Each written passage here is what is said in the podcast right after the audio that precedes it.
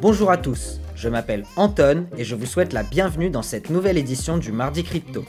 Chaque semaine, pour vous éviter d'être noyé dans la masse d'informations, j'essaye de résumer en 20 minutes seulement les événements importants qui se sont produits dans l'univers de Bitcoin et des cryptoactifs.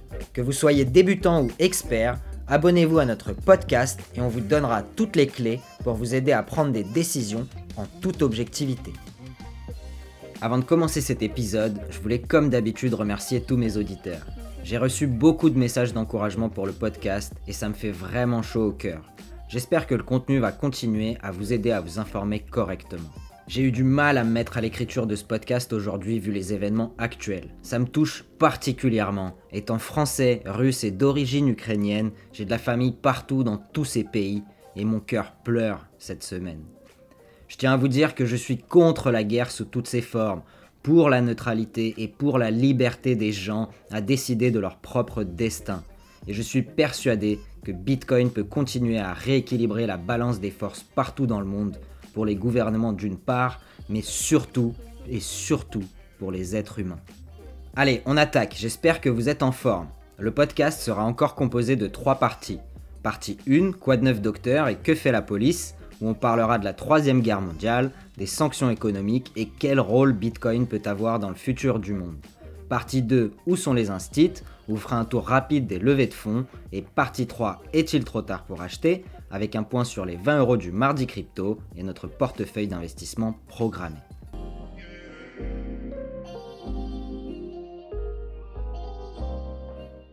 Cette semaine, on est tous à cran et on espère de tout notre cœur qu'il n'y aura pas de frappe nucléaire, puisque la Russie a annoncé mettre en attente ses systèmes de lancement de missiles nucléaires. Pour avoir un point relativement objectif sur la situation actuelle, je pense qu'il est intéressant d'écouter la vidéo de François Asselineau, qui dure 45 minutes et qui revient en détail sur le conflit entre l'OTAN et la Russie, qui se déroule depuis plusieurs années sur le territoire ukrainien. Comme d'habitude, lors des guerres entre les puissances et le petit peuple qui en souffre, et c'est extrêmement triste. Mes pensées vont à tous les êtres humains qui subissent actuellement la guerre dans le monde, que ce soit en Ukraine, au Yémen, en Syrie, etc. Tous les pays touchés par la guerre. La guerre, c'est pas fun, et on va tous en souffrir. Alors mieux vaut éviter de jeter des braises sur le feu avec des discours militaristes, surtout quand on ne comprend pas bien la situation géopolitique mondiale. Je m'excuse si mes idées sont un peu dans le désordre, j'essaye au maximum de rassembler les informations et les analyses que je peux avoir pour vous donner un maximum d'éléments objectifs de compréhension.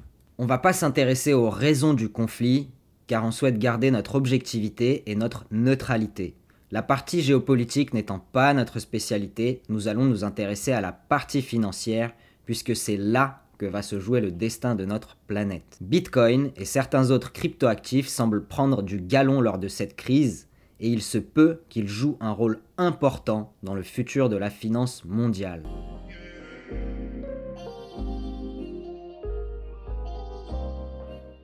Que s'est-il donc passé suite à l'entrée des forces russes sur le territoire ukrainien? Les États-Unis et l'Europe ont réagi rapidement et il semblerait que la réponse soit multiple. D'abord, 450 millions d'euros ont été débloqués par l'Union européenne afin d'acheter des armes pour les fournir à l'Ukraine. On peut en penser ce qu'on veut, mais en ce qui me concerne, fournir des armes à un pays militairement plus faible est une mauvaise idée. C'est envoyer des citoyens à l'abattoir face à un pays extrêmement préparé depuis des années à cette guerre. On devrait chercher une résolution pacifique du conflit et utiliser la diplomatie au maximum. En second lieu, les chaînes russes RT et Sputnik ont été interdites en Europe. Encore une fois, on en pense ce qu'on veut, mais dans un conflit, il est sûrement important d'avoir les informations des deux côtés pour pouvoir décider en son âme et conscience quelles sont les vraies informations et quelles sont celles qui sont fausses. Malheureusement, la propagande est dans les deux camps et il est très difficile aujourd'hui de se faire un avis objectif. Et enfin, troisièmement, une guerre économique est enclenchée par l'UE et les États-Unis contre la Russie et c'est ce point-là qu'on va détailler. Bruno Le Maire, le ministre des Finances, a annoncé aujourd'hui vouloir faire une guerre économique totale à la Russie. Mais vu la situation extrêmement fragile de l'économie française après la crise du Covid, est-ce que nous, simples citoyens, on ne risque pas de souffrir nous-mêmes de nos propres sanctions? Regardez le prix de l'électricité et de l'essence ces derniers mois. Êtes-vous prêt à voir votre facture doubler encore? Les trois derniers gouvernements successifs ont fait passer la dette de la France de 80% du PIB à 140%. Notre pays est surendetté et n'est certainement pas prêt à commencer une guerre. Nous avons aussi seulement 3 jours d'autonomie alimentaire dans les supermarchés, et s'il y avait un blocage d'approvisionnement, la majorité des habitants des villes mourraient de faim en moins d'un mois. Les infrastructures électriques sont bancales, EDF est surendetté. Est-ce qu'on est vraiment prêt?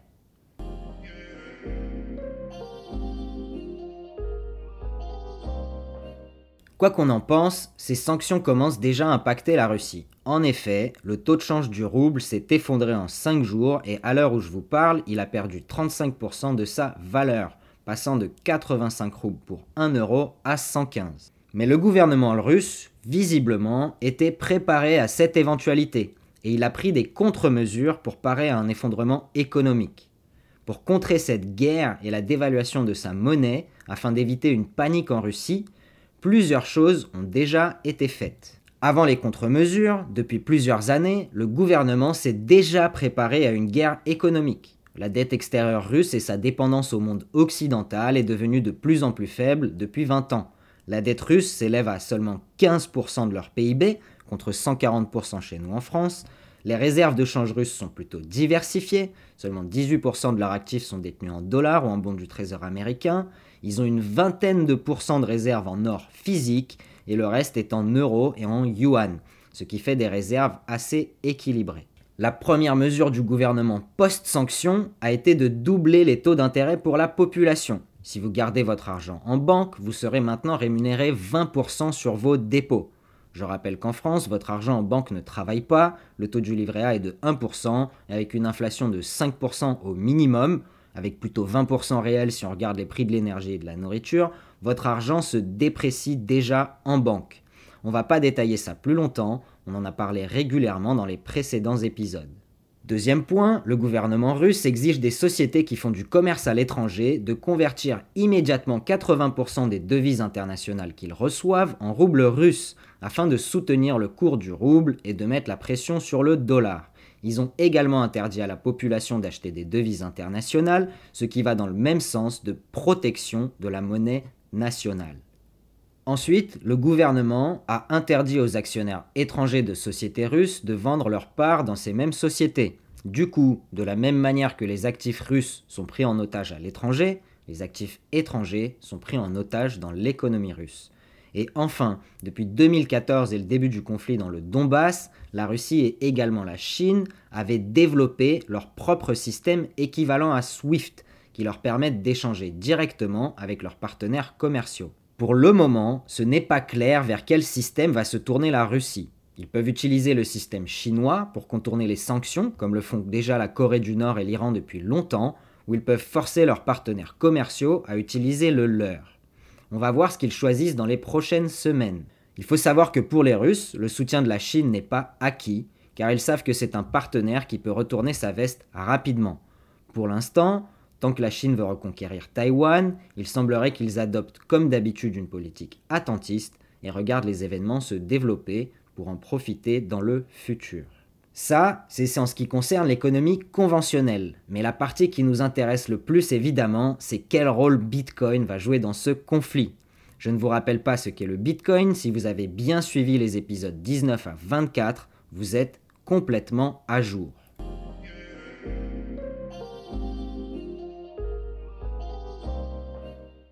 Bitcoin, c'est donc un système de paiement alternatif auquel est adossé un jeton, le Bitcoin. On l'a expliqué dans l'épisode 22. Ce système est décentralisé et utilise de l'énergie pour créer des nouveaux Bitcoins. C'est le mécanisme du proof of work qui est sa base. Aujourd'hui, l'énergie ou l'électricité, c'est ce qui fait tourner le monde. Et il est intéressant de voir que si une monnaie un jour est adossée à la quantité d'énergie nécessaire à la produire, alors elle va avoir potentiellement énormément de valeur dans le futur. Moi personnellement, je pense que c'est le cas de Bitcoin. Du coup, qu'est-ce que ça veut dire? Un pays qui produit beaucoup d'énergie pas chère peut donc largement profiter d'une telle monnaie. Et Vladimir Poutine lui-même a annoncé que la Russie avait des avantages concurrentiels dans ce domaine il y a à peine quelques semaines.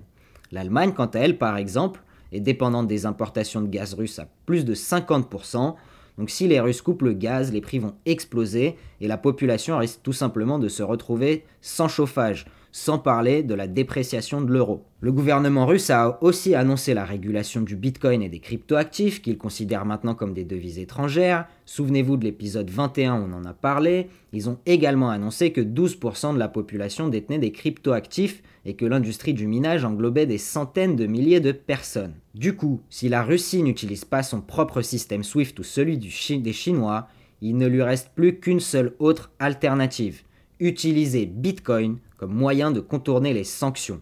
D'ailleurs, l'Europe le comprend bien et Christine Lagarde, la présidente de la Banque Centrale Européenne, a expressément demandé de contrôler, voire interdire Bitcoin et les autres cryptoactifs dans les prochaines semaines.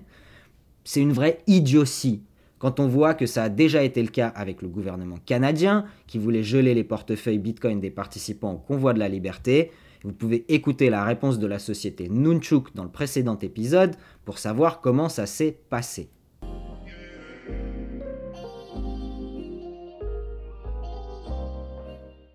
On peut donc voir que Bitcoin commence à jouer un rôle important dans ce conflit.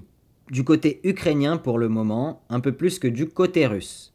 En effet, le gouvernement ukrainien a publié des adresses Bitcoin et Ethereum afin de récolter des fonds pour la guerre. À l'heure actuelle, et on peut vérifier l'adresse directement sur les blockchains de Bitcoin et d'Ethereum, ils ont reçu 185 Bitcoins, soit plus de 7 millions d'euros, et autant, voire un peu plus d'Ethereum. Au total, ils ont pu récolter plus de 14 millions d'équivalents euros en crypto en moins de 5 jours. C'est du jamais vu pour du financement international sans passer par le système bancaire classique. Les autres histoires intéressantes concernent surtout la population et, font appel à la résistance à la censure du Bitcoin. En effet, les Ukrainiens n'ont plus le droit de sortir leur argent des banques ukrainiennes et donc ont également l'impossibilité d'acheter des devises étrangères. Ça les met dans une grande souffrance économique. Déjà que les banques ukrainiennes n'étaient pas les plus solides au monde, alors avec une guerre, ils sont pas sortis de l'auberge il y a eu des histoires rapportées comme quoi des citoyens ukrainiens qui fuyaient cette guerre avaient passé la frontière vers la Pologne avec leur portefeuille crypto ou tout simplement en retenant leurs clés privées afin de pouvoir recréer un portefeuille après le passage de la frontière. Du coup, pour ces gens, même si une majorité de leur argent est bloqué dans le pays, ils ont quand même accès à des fonds d'urgence en Bitcoin. Bitcoin sauve littéralement la vie de ces simples citoyens qui sans elles n'auraient aucun autre moyen de subsistance et deviendraient des réfugiés à la merci du pays qui les accueille. Les différents gouvernements ont également demandé aux plateformes d'échange de crypto-monnaies de bloquer les avoirs des Russes qui en détiendraient. En ce qui concerne le gouvernement, peut-être que c'est une bonne chose, mais pour des citoyens qui n'ont rien à voir avec la guerre, c'est vraiment abusé. Binance a répondu notamment qu'il ne ferait pas, car ça irait à l'encontre de l'état d'esprit de la crypto-monnaie et de Bitcoin, qui se veut un outil d'émancipation pour les peuples face au gouvernement corrompu. La neutralité est importante et Bitcoin est une technologie neutre.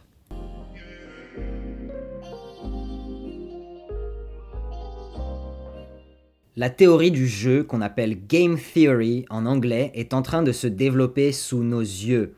Visiblement, la guerre économique est plus forte que la guerre militaire, et l'événement que nous sommes en train de vivre est réellement unique. Le vrai sous-jacent de cette guerre, pour moi, c'est le dollar va-t-il perdre le statut de réserve de valeur de notre écosystème mondial et le système monétaire international basé sur le dollar va-t-il être secoué? Je rappelle que depuis 4 siècles, les réserves de valeur ont eu une durée de vie de 100 ans. Et pour les États-Unis, ça fait environ 100 ans que leur monnaie est dominante sur le plan international, notamment parce que toutes les ventes de pétrole doivent être faites en dollars.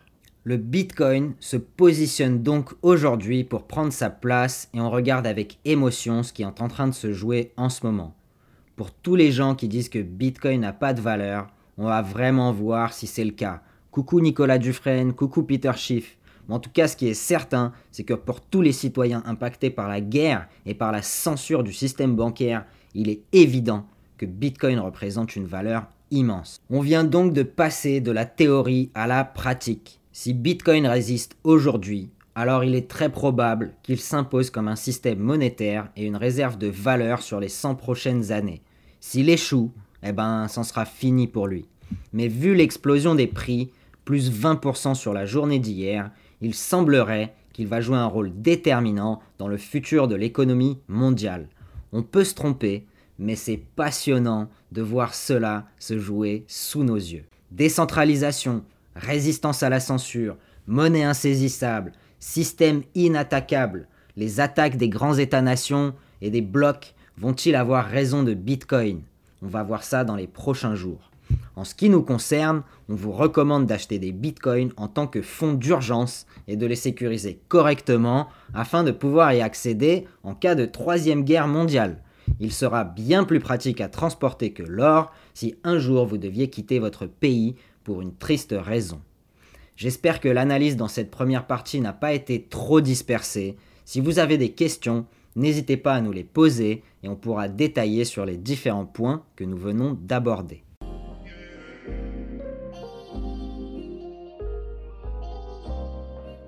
On passe tout de suite à la partie 2 où sont les instits et on fait un tour sur les levées de fonds. Cette semaine, 1,3 milliard de dollars levés par les startups crypto sur 10 levées de fonds au total. C'est 8 fois plus que la semaine dernière et un montant équivalent à celui de la semaine précédente.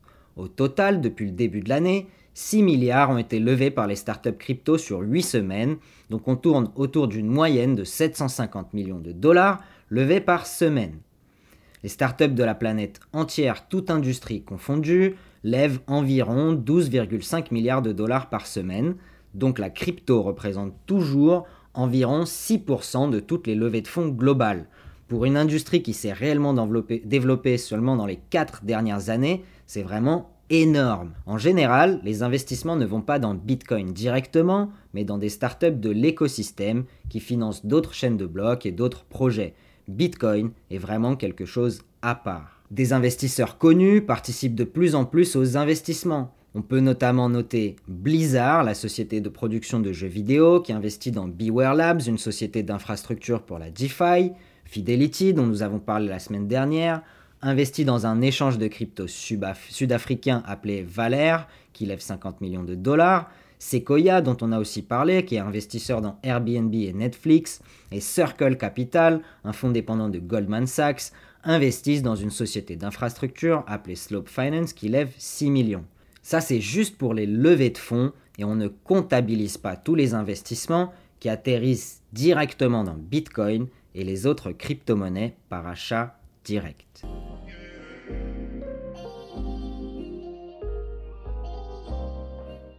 Voilà, on passe tout de suite à la partie 3 et aux 20 euros du mardi crypto. Cette semaine, on investit encore une fois 20 euros de manière virtuelle en suivant notre stratégie d'investissement programmé. Je rappelle que c'est une, une, expérience d'investissement virtuelle et n'est pas un conseil d'investissement. Ce n'est que le reflet de mon opinion et de mon expérience personnelle et professionnelle acquise dans le monde des cryptoactifs. Je décline toute responsabilité sur toute perte en capital possible suite à vos investissements. Cette semaine, 20 euros sont investis à 40 008 euros par Bitcoin et on obtient en échange 50 000 Satoshi ou 0,0005 Bitcoin. Performance du portefeuille depuis la création. Capital investi 500 euros. Valeur totale du portefeuille 488 euros. Perte 12 euros ou environ 2%. Le Bitcoin a augmenté de 30% en moins d'une semaine à cause de la crise géopolitique globale. C'est pour ça qu'on privilégie l'investissement programmé, parce qu'il est littéralement impossible de prédire les mouvements de Bitcoin à court terme. Notre portefeuille est maintenant quasiment à l'équilibre et on espère qu'à long terme, on va aller beaucoup plus haut. Pour ça, on va faire une petite analyse où je vous propose deux scénarios haussiers. Le premier scénario, vu ce qui se passe dans le monde, plus il y aura d'instabilité géopolitique et les gens découvriront la valeur de Bitcoin en tant que réserve de valeur, comme une monnaie bien plus pratique que l'or pour passer une frontière d'un pays avec conflit vers un pays sans conflit, sa valeur peut atteindre les 10 000 milliards de dollars, ce qui est la taille du marché de l'or, soit une augmentation du prix x 10. Si en plus de ça, la Russie commence à vendre son énergie en Bitcoin, et ils ont annoncé travailler sur une monnaie mondiale pour remplacer le dollar. il est possible de voir au moins 500 milliards de dollars rentrer dans le marché du Bitcoin par an et il est impossible de prévoir quel impact ça aura, étant donné que l'offre de Bitcoin réellement disponible à l'achat est de seulement 3 millions de Bitcoin. Le reste, 80% des Bitcoins, est enfermé dans des cold wallets ou des portefeuilles à froid et ne sera probablement pas vendu avant longtemps. On peut estimer avec ça que la capitalisation de Bitcoin atteindra les 20 000 milliards de dollars en une dizaine ou une vingtaine d'années, ce qui enverrait son prix à presque 1, milliard de 1 million de dollars par Bitcoin. Comment est-ce qu'on arrive à ce chiffre? Si la Russie se met à accepter les paiements pour son énergie en Bitcoin, le prix de production d'un mégawatt-heure à base de gaz naturel tourne autour de 78 dollars en moyenne. Donc le prix de production d'un terawatt-heure est de 78 millions de dollars. La Russie produit 13 000 TWh par an, dont elle exporte 5 800 TWh. Donc elle exporte l'équivalent de 450 milliards de dollars par an. Le marché total du Bitcoin est autour de 1000 milliards de dollars, soit seulement deux fois cette quantité. Si la Russie se mettait à exporter cette énergie et accepter les paiements uniquement en Bitcoin, alors rien que sur la prochaine année, 450 milliards de dollars entreraient dans le marché, sachant que seulement 13% des Bitcoins en circulation sont sur les échanges, on peut anticiper une montée parabolique du prix de Bitcoin à des niveaux actuellement inimaginables.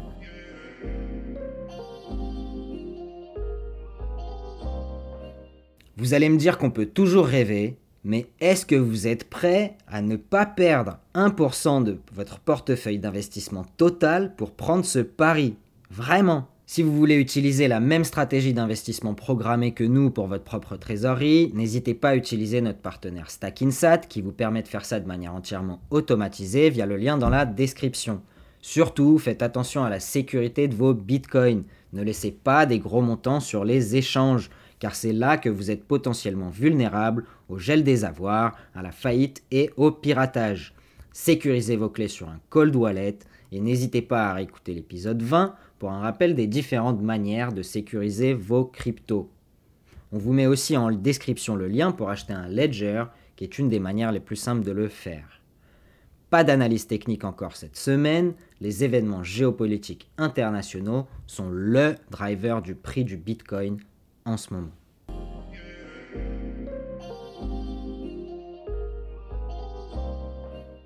Voilà, c'est la fin de ce podcast. Je vous remercie encore pour votre écoute et pour votre fidélité. C'était un peu plus long que d'habitude, mais j'en avais vraiment gros sur la patate. Si vous le pouvez, laissez-nous 5 étoiles sur Apple Podcast ou Spotify, ça nous permettra de toucher un public toujours plus large et à continuer à éduquer les masses. On termine comme d'habitude avec une petite citation tiré du manuel du guerrier de la lumière de Paolo Coelho. Un guerrier de la lumière ne peut pas toujours choisir son champ de bataille. Quelquefois, il est entraîné par surprise au milieu de combats qu'il ne désirait pas mener. Mais fuir n'avance à rien, car ces combats le suivront. Alors au moment où le conflit devient quasi inévitable, le guerrier converse avec son adversaire.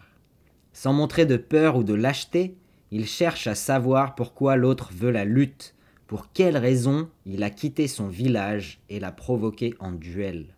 Sans dégainer son épée, le guerrier le convainc que ce combat n'est pas le sien.